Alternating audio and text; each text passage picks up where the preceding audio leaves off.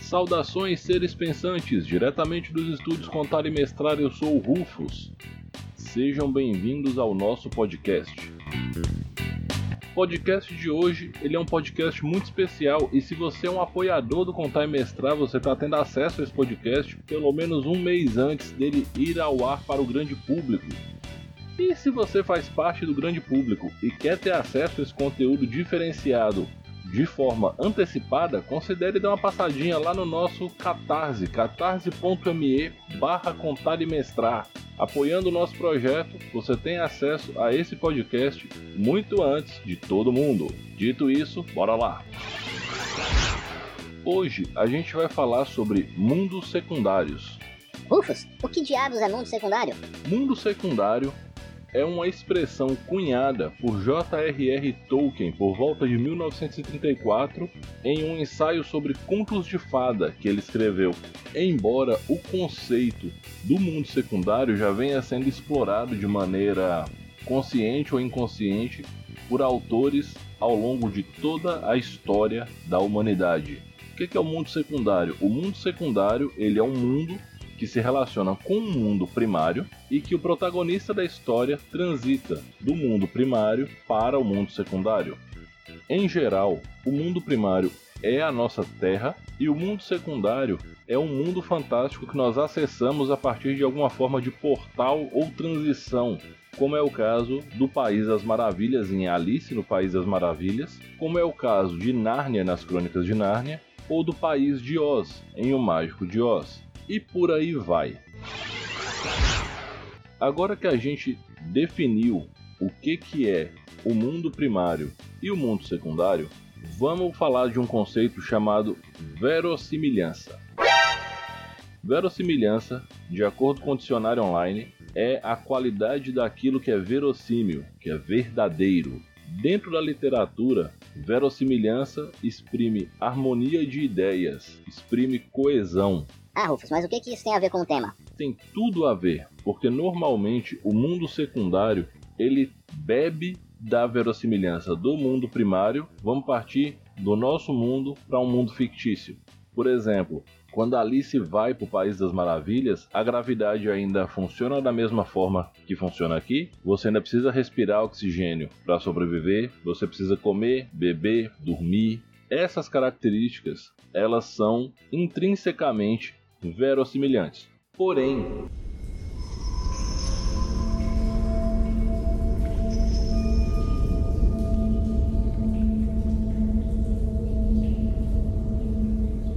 no mundo secundário não há um compromisso de que a verossimilhança em relação ao mundo primário seja mantida em 100% das situações.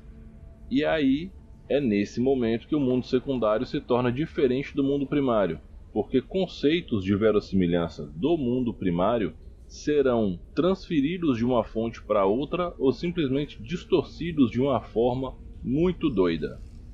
Por exemplo, quando a lebre fala para Alice no inglês muito bem falado, de forma britânica e até meio erudita, que ele está atrasado, que o tempo está correndo, que ele não tem tempo e tudo mais, você está pegando uma característica verossimilhante, que é a fala bem articulada, e você transfere para um coelho, que é um animal que não fala. De tabela, você transfere para ele todas as características inerentes à atividade da fala. Então, o raciocínio lógico, a inteligência, a consciência e por aí vai. Eu poderia citar mais uma tonelada de exemplos, mas nesse momento acho que já deu para sacar o que, que é verossimilhança e como é que ela vai estar tá no jogo aqui. Então, vamos retomar o papo. Ah, Rufus, que papo chato, parece aula de literatura esse negócio de verossimilhança e mundo secundário. Então, mundo secundário é um negócio que tem muito a ver com RPG de maneira geral, principalmente quando você joga RPGs de fantasia, principalmente se for alta fantasia. Vamos pegar um exemplo aqui a partir do mundo padrão da quinta edição de Dungeons Dragons, Forgotten Realms. O mundo, que é a Beir Toril, que abriga o continente, que é Faerun, que abriga a única região habitada no mundo na quinta edição, que é a Costa da Espada, porque o resto virou um deserto ignorado completamente pela Wizards, fica no plano material. Esse plano material, ou plano material primário, como certas pessoas gostam de falar, ele compõe o que a gente chama de estrutura do mundo primário. Nele tem o planeta, tem o universo onde esse planeta está incluído, tem as estrelas. É nesse local que a gente tem a base dos conceitos que guiam a verossimilhança desse mundo. Então, ok. E aí, cadê o mundo secundário? Todos os outros planos apresentados na cosmologia de D&D são mundos secundários. Então, quando você passa do plano material para o sombral, de acordo com a última tradução, ou Pendor das Sombras, com a quarta edição, ou Plano das Sombras, da terceira, ou em inglês Shadowfell, você está acessando um mundo secundário a partir do mundo primário. Nesse mundo secundário é sempre noite, há uma predominância de mortos-vivos, todas as coisas são melancolicamente decompostas, tendendo ao abandono, à velhice, e por aí vai. A mesma coisa vai acontecer para vários outros planos, na verdade todos. Então, nesse momento, D&D e o jogo que ele proporciona se torna uma grande brincadeira de mundo primário com mundo secundário. E isso se aplica a todos os RPGs de alta fantasia, de dark fantasy em certo ponto, mas também está muito presente em RPGs que levam em conta outros mundos de existência, como é o caso de super-heróis, quando você trabalha com mundos diferentes, linhas do tempo paralelas, um cenário que traz um mundo secundário muito interessante é o cenário World of Darkness, o velho World of Darkness. Como eu sempre digo, eu não conheço nada do que aconteceu depois do Hacking, então eu não posso falar sobre. Porém, no antigo World of Darkness havia a Umbra e todo mundo espiritual. Então, ele era um grande mundo secundário por si só que permeava toda a existência e dentro da Umbra existiam os reinos espirituais que eram outros mundos secundários ou mundo terciário, caso você queira chamar desse jeito, já que você acessava a partir de um reino secundário, de um mundo secundário. Tá, Rufus, então você quer dizer que a gente vai ter que jogar RPG agora pulando de uma dimensão para outra só por causa desse papo de mundo secundário? Não, não é isso que eu tô falando. O que eu tô dizendo é que é muito interessante a gente ter ideia de que certos elementos que vão surgir durante o jogo, que podem surgir, podem ser caracterizados como mundo secundário, porque isso facilita que a gente abstraia certos conceitos e certas descrições e que o jogo se torne mais fluido e mais imersivo. Se todos os jogadores da mesa encararem como uma passagem pelo guarda-roupa da Terra para Nárnia, cada vez que eles trocam de uma dimensão para outra, a partir do plano material primário, conjurando portal planar ou alguma outra forma disso, dessa viagem entre mundos, isso já facilita muito para o mestre o trabalho de descrever as coisas, o trabalho de não ter que ficar se atendo a profundas explicações sobre o que está acontecendo ali. Você sabe que você acessou um pedaço da existência onde as leis da química, da física, da biologia e da razão podem não ser exatamente como você conhece. E aí entra um outro ponto, e esse é um ponto que ele é completamente metagame. É metagame mesmo é a relação do mundo de RPG, independente do que, que você está jogando, com o nosso mundo real. Todo mundo de RPG pode ser considerado um mundo secundário a partir do nosso, até porque dentro do mundo de RPG é muito provável que seja possível, lá na ficção, transicionar do nosso mundo para ele.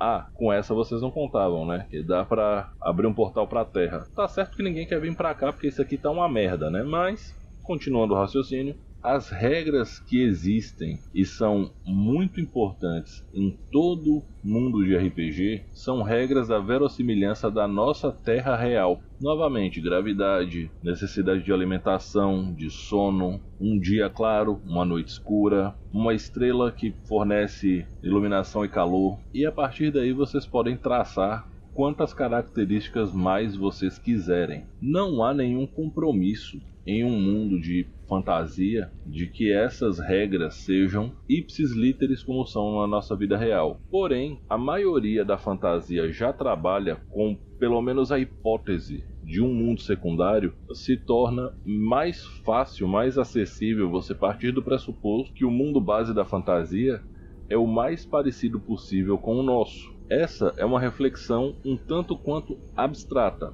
porém, a fantasia dentro do RPG e dentro da literatura e das séries e seja lá da mídia que você estiver consumindo, ela só se torna fantasia porque você consegue distinguir nela os elementos em comum com a realidade e os elementos que não pertencem a essa realidade. E aí você vai aplicar o que a gente chama de suspensão de descrença e vai levar em conta que aquilo ali está rolando. Dentro do que nós conhecemos hoje, do conhecimento acadêmico, científico, de vários sensos comuns e coisas do tipo, uma tonelada de coisas que todo mundo gosta não fazem o mínimo sentido. Por exemplo, Vingadores Guerra Infinita. Não faz sentido nenhum aparecer um ET de quase 3 metros de altura, no melhor estilo fantasia de escola de samba, com aquela luva toda trabalhada nas pedrinhas brilhantes, ele estrala o dedo e extingue-se metade da vida em todo o universo. É, não faz sentido nenhum se você for parar para observar racionalmente os dois pés plantados no chão com muita ênfase. Quem foi que se importou com o fato disso fazer sentido ou não? A resposta é ninguém, nem os críticos de cinema. E isso ocorre o tempo inteiro na fantasia, no cinema, no videogame e por aí vai. A gente tem que levar isso em conta também no nosso RPG, até porque quando a gente for trabalhar esses conceitos, tanto da verossimilhança quanto do mundo secundário, que acabou que eu misturei os dois temas, porque eles são muito, muito interligados. Então, quando a gente estiver trabalhando isso, trabalhando com esses conceitos, isso facilita para que a gente tenha uma experiência mais imersiva dentro do jogo, para que a gente experiencie aquele momento, aquela vivência de uma forma mais intensa. Ainda sobre mundos secundários, é muito importante dizer que o mundo secundário ele pode ser palco de grandes aventuras, ele pode ser apenas uma hipótese, ele pode ser um caminho uma passagem, ou ele pode ser um elemento de transição muito importante na história. Vamos lá. Primeiro ponto a falar sobre isso é o seguinte: quando você vai acessar o mundo secundário, essa passagem ela precisa ser explícita. A forma mais clássica é o portalzão, né? Pode ser o portal do Diablo, azulzinho, né? Tá um portal que a gente castava, é um portal. Funciona. Pode ser aquele portal de Stargate todo estiloso. Pode ser um raio cósmico que puxa você. Ou cair num buraco de coelho, como Alice. Ou ser varrido por um furacão, como Dorothy, o Mágico de Oz. O importante é a passagem para o mundo secundário. Ela é importante. No RPG a gente vai trabalhar o mundo secundário como palco de aventuras em momentos em que é necessário você adentrar uma outra dimensão para cumprir uma certa missão ou parte da missão principal do que está rolando na sua campanha. Então, se você conjura um portal planar para o plano elemental do fogo, correndo o risco de morrer torrado lá dentro, porque a temperatura do plano elemental do fogo, dependendo de onde você esteja, ultrapassa os mil graus Celsius. Beleza, mas você conseguiu cair no meio da cidade de bronze e tá indo lá para fazer um comércio ou alguma barganha com os lords e frites e alguns outros comerciantes planares que lá estão, beleza. E aí o mundo secundário tá jogando a seu favor nessa missão. Você está indo acessar um cenário totalmente diferenciado, um mundo onde nem todas as regras são como no mundo primário, e isso é parte de uma aventura maior talvez você passe algumas sessões de jogo lá dentro. O mundo secundário pode ser simplesmente um elemento de passagem. O melhor exemplo disso está em Deuses Americanos, obra de Neil Gaiman, um livro de 2001, tem um seriado de qualidade duvidosa na Amazon Prime que foi cancelado na terceira temporada. Existe um, um local, entre aspas, chamado de bastidores. Quando eles acessam esses bastidores, a visão que se tem ou é de uma coxia de um teatro, que é aquele fundão onde tem as alegorias e fantasias e tudo mais que não é mais utilizado no teatro ou que não está sendo utilizado naquele momento, ou do quarto dos fundos de um grande parque de diversões, onde tem os brinquedos quebrados e os brinquedos em desuso. Eles chamam de bastidores porque se o mundo é o grande palco da existência,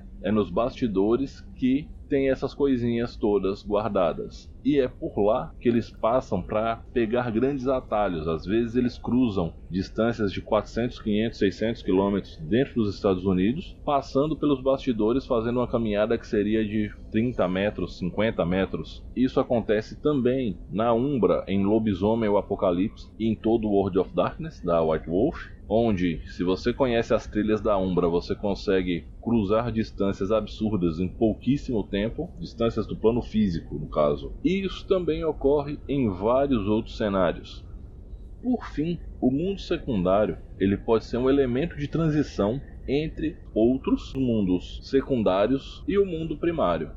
O exemplo maior disso está nas Crônicas de Nárnia, que é o bosque entre mundos, que é uma floresta com vários lagos e cada lago é um portal para um outro mundo, não apenas para Nárnia. Vale lembrar que a rainha Gélida, vilã do primeiro filme, não é originária de Nárnia e ela passa por um desses portais para ir até Nárnia. Também não vou dar spoiler, o livro já tem uns 100 anos, os filmes têm mais de 10, mas não quero falar sobre. Quem quiser, vá lá e assista, porque eu sou desses. Não quero tirar experiência de ninguém nem gerar conclusões para ninguém. Voltando ao D&D, já que eu gosto muito do universo expandido de Dungeons Dragons, não só de um mundo específico, mas de como eles se comunicam, existe uma cidade chamada Sigil, a cidade dos portais. Ela é tecnicamente localizada no plano astral, que é um plano que se conecta com todos os outros planos, e ela é uma cidade que existe em todos os mundos e em nenhum mundo ao mesmo tempo.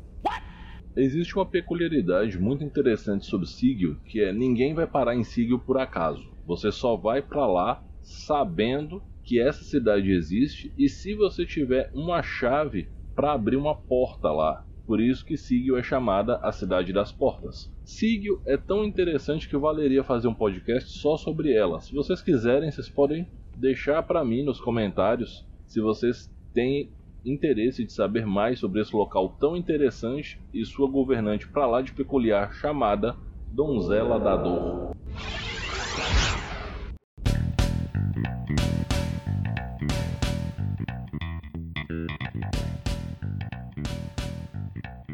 Mais, eu vou ficando por aqui. Vocês podem me deixar uma mensagem lá no arroba contar e mestrar.